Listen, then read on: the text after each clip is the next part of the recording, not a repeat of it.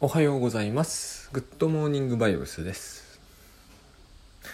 えーとですね、昨日、YouTube の、えー、グッドバイブスの人生相談というものを倉園慶三さんと町田で収録してきたんですけれども、その中にですね、かなり非常に、えー頻繁に、えー、とお目にかかるお悩み相談がありましてその話をちょっと、えー軽く触れたいんですがあのそれ自体のご質問じゃないんですけどもほとんどかなり典型的なものとしてですね、えーすごく自分はまあ組織なり会社なりで大学とかでも多いんですけどたくさんの仕事をしていると。で人の2倍も3倍もしていると。でえっ、とまあそのことが辛いんだけれども、えー、と上司とかに掛け合っても、えーまともに対応してくれないというまあ今時仕事がいっぱいあるのはいいことじゃないかぐらいに言われると。って話よく聞く気がするんですよね。しかもおそらく有能な女性からが多い感じがちょっとするんですこのパターンって馴染みあるなっていつも思ってたんですね。でそこはかとなくえっ、と誇ってる感じもあるんですよ。えーアイデンティティっていう言葉をここで持ち出しがちなんですけどちょっと違うのかなと昨日思い始めました。何しても自分は仕事ができるっていうやっぱりニュアンスができるんだと思うんですよね。ありまして。でも、えー何かこうですね。断る要領が悪いみたいなそういう、えーちょっと自己卑下するというようなところも同時にあって大体ですね概して面白いことにこの種の方は自分に自信がないとおっしゃるんですよね。でも自分の仕事の能力にはこうちょっとアピールしている感じもあるんですよね。で2倍も3倍も人の仕事を人より仕事をするということは、えー逆な言い方をすると周りの人は自分の半分とか3分の1しか仕事をしやがらないというニュアンスが絶対ニュアンスじゃないですよねそう言ってるのと全く同じだと思うんですよ。でも私は、えー、とダメな人間ですみたいなそういうところがあって他の人が羨ましいです何がどう羨ましいのか半分しかしないでも同じ給料もらえてる人が羨ましいのかそれは羨ましいかもしれないですけどね。で思う思うというかこういうパターンの話よく聞くなとまず僕が最初に感じるのはこう自己肯定感とかそういう心理学的な、えー心理学というかあれはポピュラー心理学みたいな話なんですけど、まあ、そういうのがあると仮にしても、えーこの人は自分を肯定してるんだろうか否定してるんだろうかっていうのをまず気になります。あのー簡単に言うと多分自信は持ちたいけどえっ、と無能なくせに調子に乗ってるやつだと思われたくはないみたいなそういうのが色濃いなとは思うんですね。で昨日倉園さんとお話ししている中でですね、まあ、よくグッドバイブスでは非常に出てくるキーワードですけど罪悪感というのが出てきて私結構面食らったというかこの文脈でそういうのが出るんだっていうのに驚いて大変興味を持ったんですけど聞いてるうちにああなるほどそうだなと思ったんですね。で罪悪感を持ってるっていう、まあ、話なんだけど私はそういうことは考えなかったんですよ最初は。まああの仕事の量における不公平感とか、えー理不尽さとかまあどんな組織でもまず一般論としてありますよね。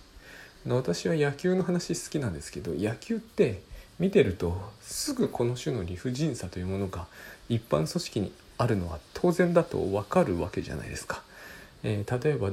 打率ホームランともに圧倒的に他に秀でてる選手と、まあ、明らかにそうでもない選手と9人並んでいればいて、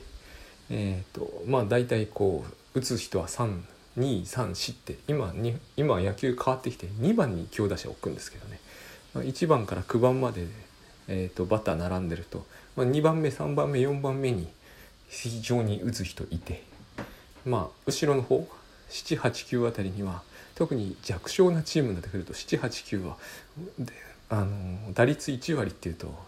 まあ、打つ可能性 10%10%10%10% ぐらいになっちゃうんであのまあそういうことですよね。でそういうどういうチームでもそうですけど何を目指すかというとこのいかに234に頑張ってもらうかという感じで789になってきたらいかに234に、えーと、つないでいくかということを考えると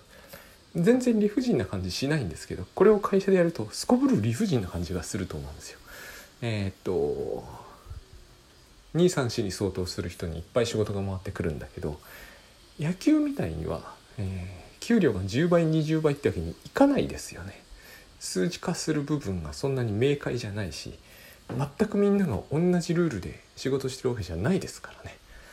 あの野球だったら全員同じところに立って全員同じ道具で全員同じバットを振るわけですけれども、まあ、そうはいかないですよね仕事ってのは。だからそんなにこう、えー、ホームランだ打率だ打点だで計測するこのでも野球でさえですねその評価の仕方はおかしいとかって選手とが、えー、文句言ったりするんですよね。まあ今では選手が抱えてる弁護士ですけどね。だから、えー、ここまではっきり分かってそうなものでも実は査定って簡単じゃないし、えー、結局のところ完璧じゃないのであの組織でそういう感じを抱くのは一般論として当然なんだと思うんですよ。でまあ何らかの理由でできるという人もいれば何らかの理由でできないという人もいるでしょうし。まあ、それこそね野球だったらこう怪我とか病気とかいなくなっちゃったらもうそれっきりで給料いきなり10分の1とかにもなりますけど逆に会社ではそうはならないみたいなところもありますよね。あの調子悪くなったらすぐ首切られたりしますけどそこが査定オンリーの世界はきついと思うんですけれどもでえー、とでもこういうことはよぎるけど、うん、罪悪感ってのはなかなか考えつかなかったんですね最初。それで罪悪感かと思ったわけです。罪悪感って何だろうと思いまして、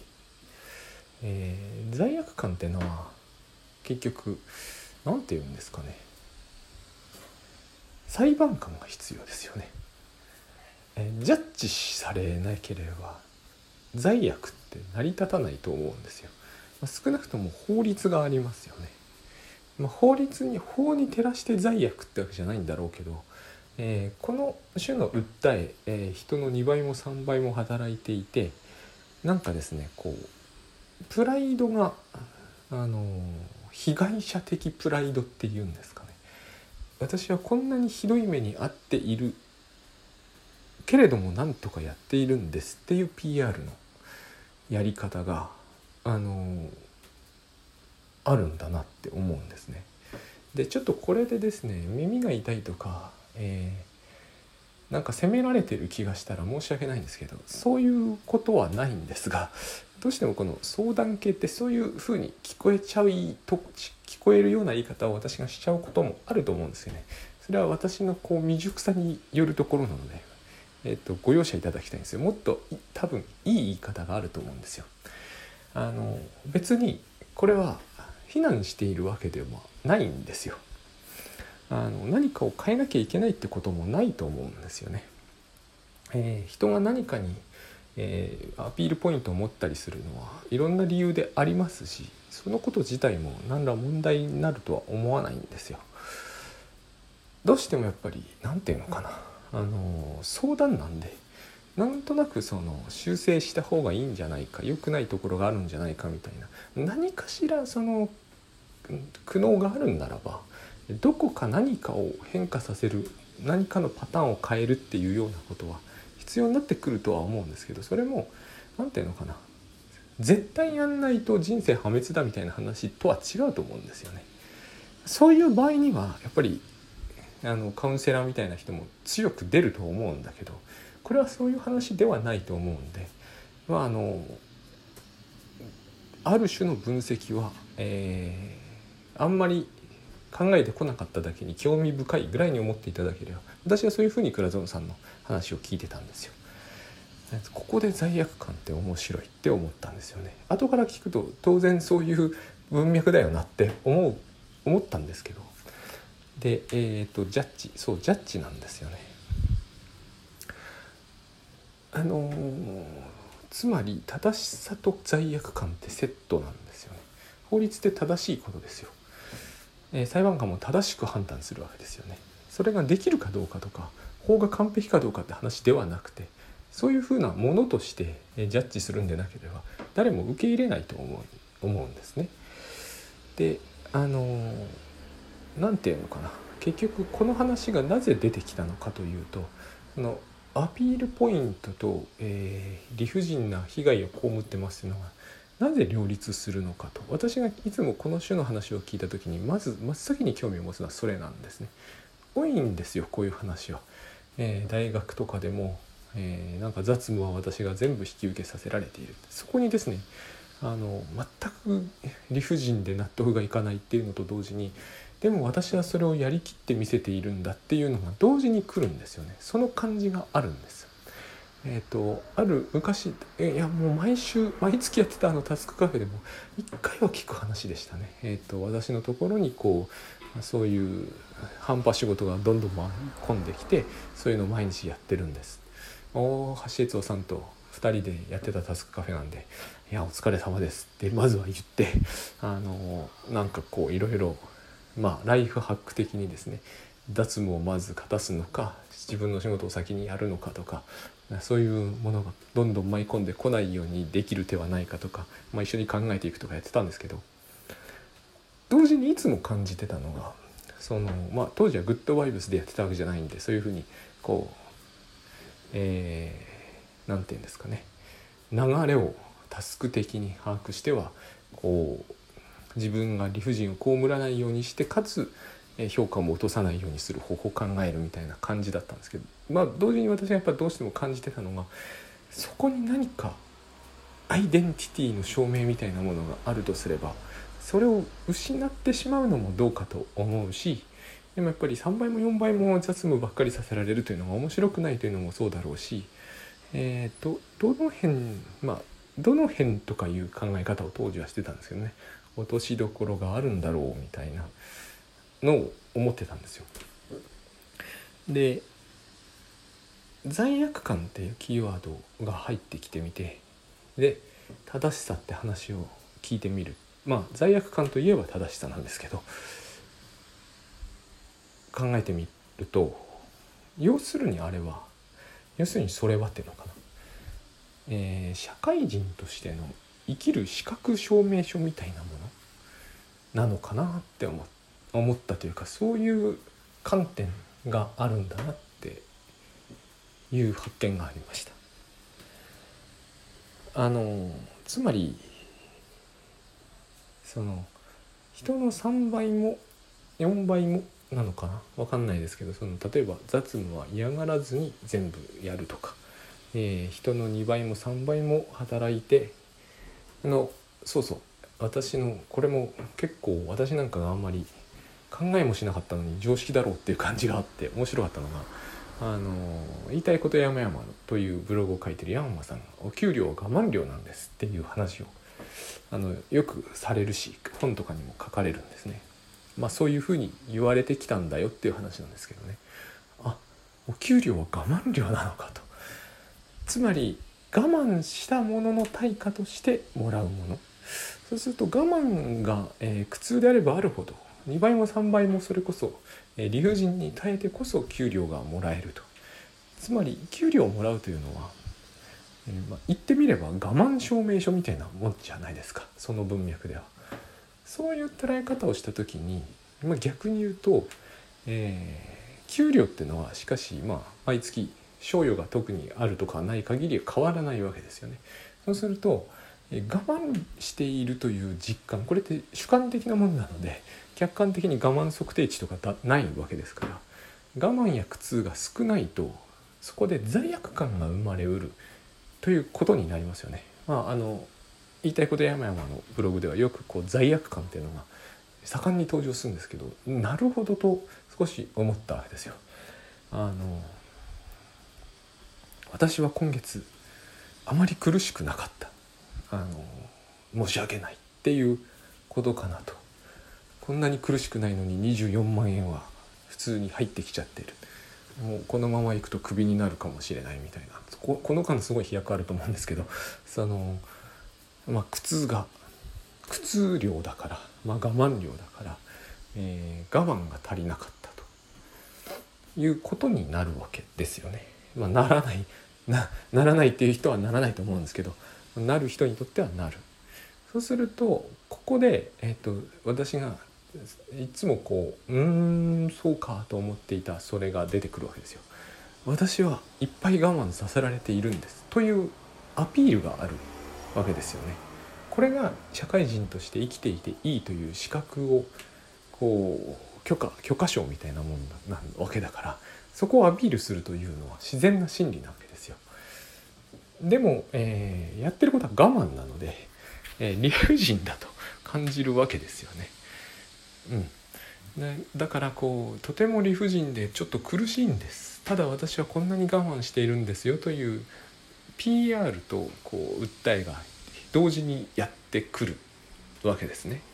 そこにはこう我慢してできている私がいるという、まあ、これが私がよくアイデンティティの何かになってるこの人のアイデンティティのよりどころは、えー、我慢できていて人の2倍も3倍も、えー、理不尽な目に遭わされているというものを、えー、なんとか乗り越えている私というそういうアイデンティティこれやっぱアイデンティティっていうのが自分でなかなか理解できてなかったのはそのせいでこれはアイデンティティというよりはライセンスみたいな感じだなと思うんですね。ライセンスにほら、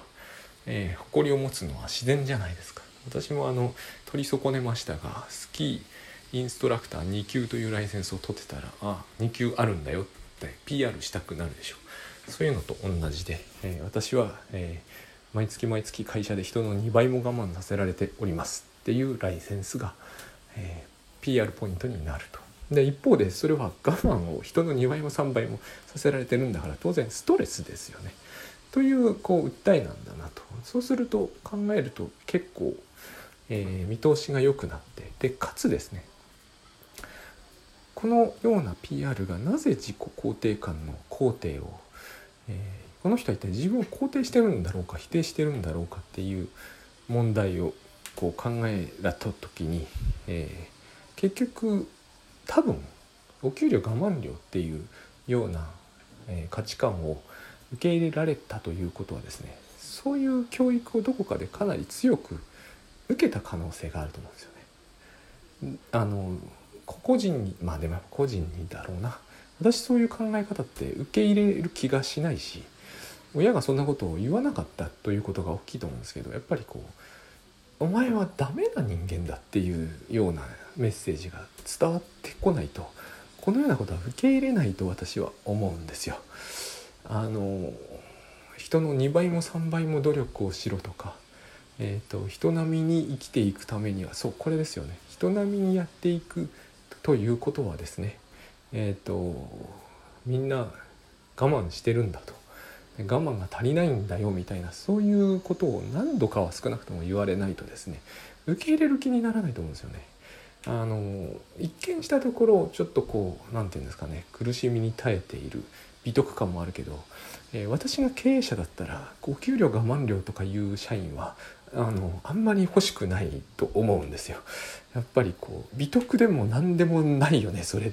なんかこうあの私とても苦しんだからお金くださいって言われてもあの経営者だったら嫌じゃないですか。あの大組織でもう揺るぎない組織ならそれでもいいのかもしれないけどあのベンチャーとかねだったらこう成果も何も言わずにまず我慢したことを PR されても結構困りますよね。私だったらこう「給料我慢料です」って言われるのはとても困るなと思うんで我慢しないでいいから仕事してくださいと言いたくなってしまうと思うんですよ。で,、えー、で仕事は我慢なんですって言われたらなんかこうそういう社員しか取れないんだなって落ち込みそうじゃないですか。あの危機としてやってほしいとまでは言わなくても仕事とは我慢なんですっていうのはまあどうかと思うんですね。でえっ、ー、とこの辺にありましてその苦痛を人の2つも3つも引き受けるっていうアイデンティティはあのそれができるという時にのみ何て言うんですかね、えー、生きていていいよという許可証みたいなものになるんだとすれば当然そこにはですね、えーと、否定的なものがかなり多く含まれざるを得ないと思うんですね。なぜならばさっきも言ったけど途中も言いましたけど人の2倍も3倍もということは周りの連中は私の半分3分の1しかできない死ぬべきだってなりませんか？生きていていい許可証がそうやってもらえるんであればですね。あの罪悪と言いましたけど罪悪というものは罰をしばしばセットにしますよね。まあ正しさなんですけど正しさは罰するってことがあると思うんですよね。自分はもうここまでやってやっと罰を逃れている死刑かな。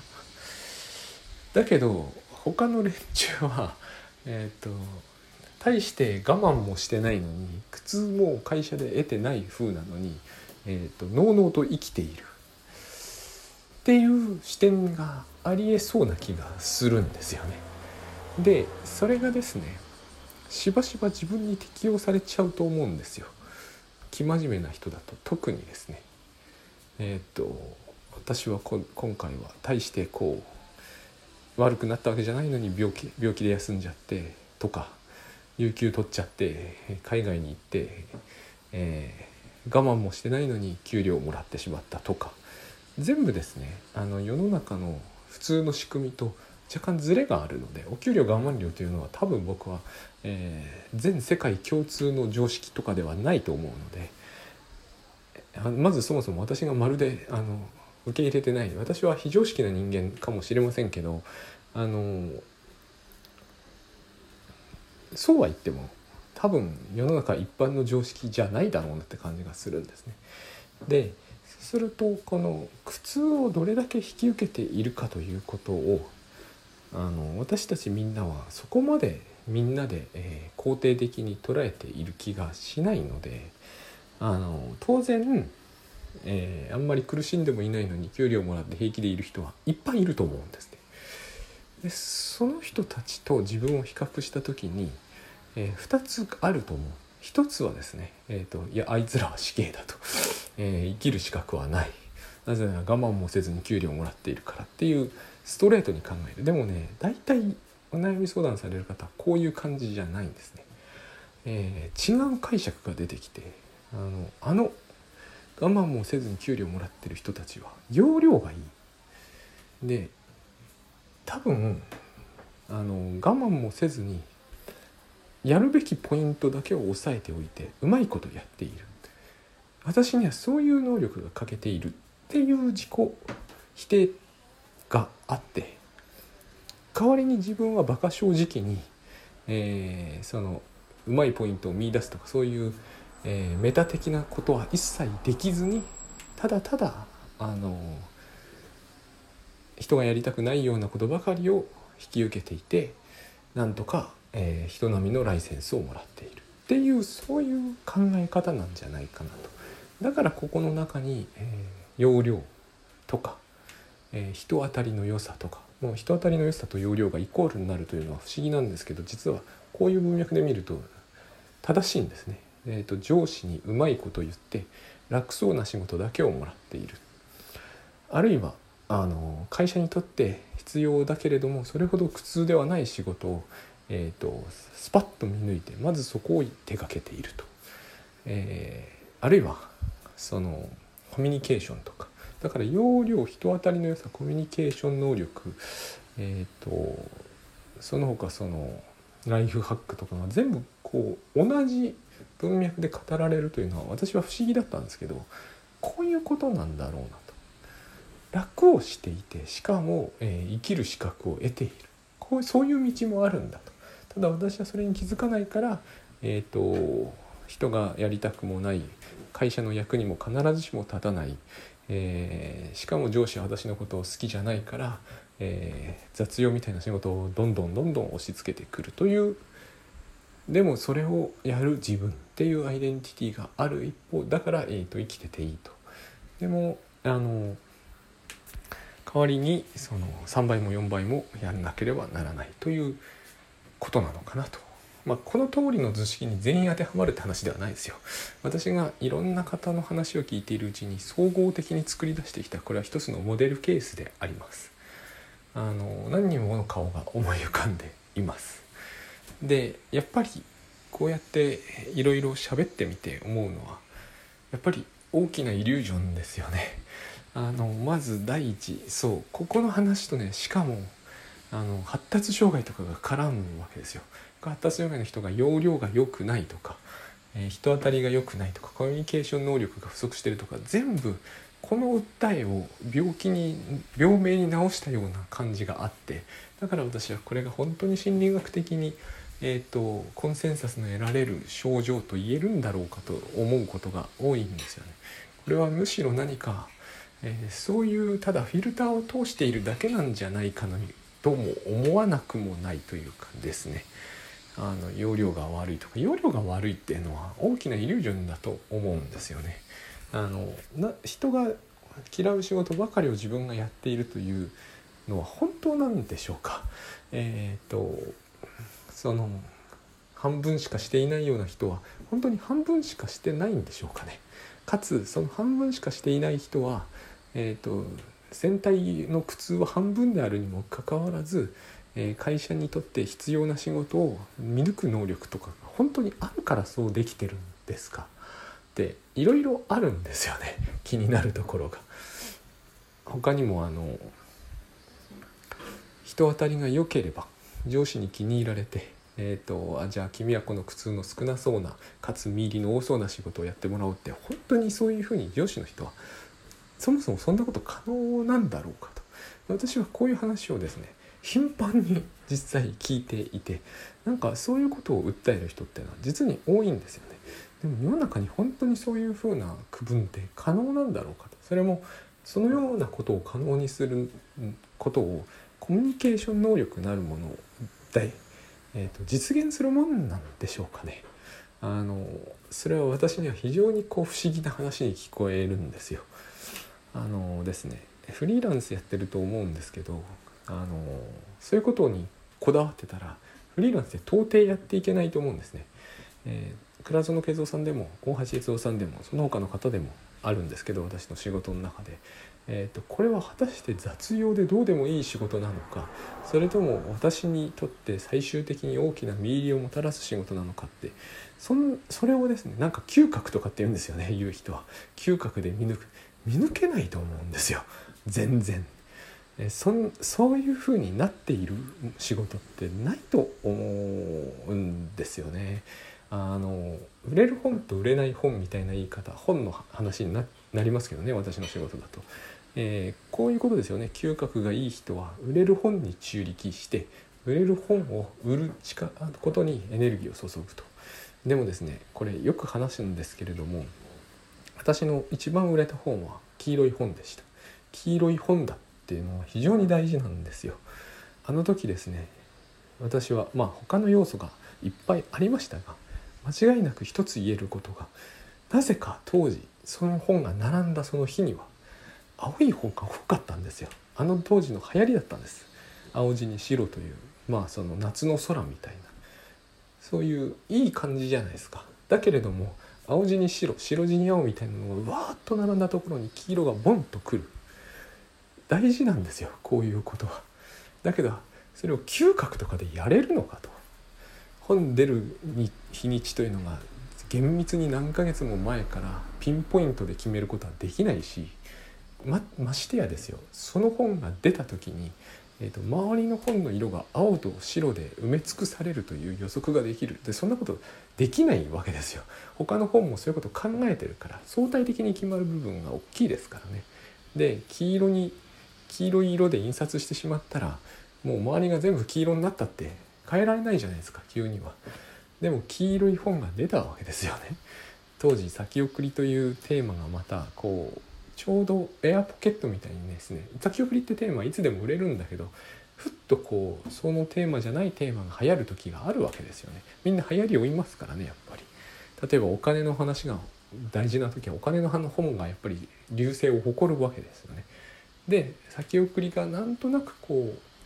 一瞬凪みたいになかった時に黄色い先送りの本がこう青い本の中でハッと入る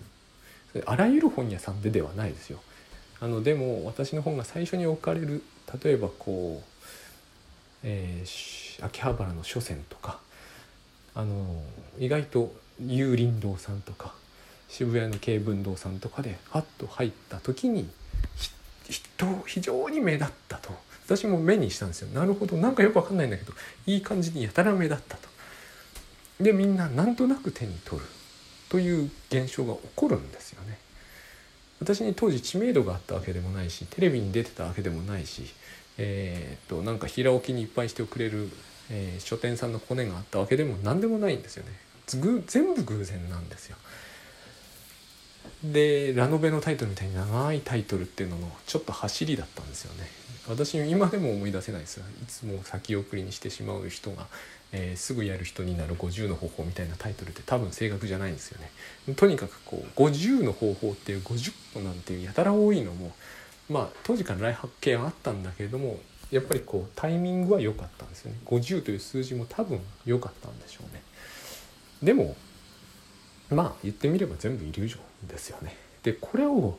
嗅覚でやれとか言っている人は本当は何を言ってるんだろうと思うんですよね。偶然と偶然と偶然と偶然が4乗ぐらいになれば、えー、いい結果になることはあります。それはでも要は、えー、たまたま、えーと、ルーレットで1にかけてみたら1が出たっていうのと多分同じことだと思うんですよね。あの本の中身をどうするかっていうのは大事ですよでもそれは人為的な努力で努力じゃないですか原則的には偶然と偶然と偶然と偶然が重なって名文が書けますってわけにはいかないんですが、えー、っとそれがビジネスとして大成功を収めるかどうかとなってくると多分偶然の4乗みたいな世界があのやれることはありますけどねプッシュいっぱいするとかあのそれこそお金さえあればえ毎日のように新聞広告と同じ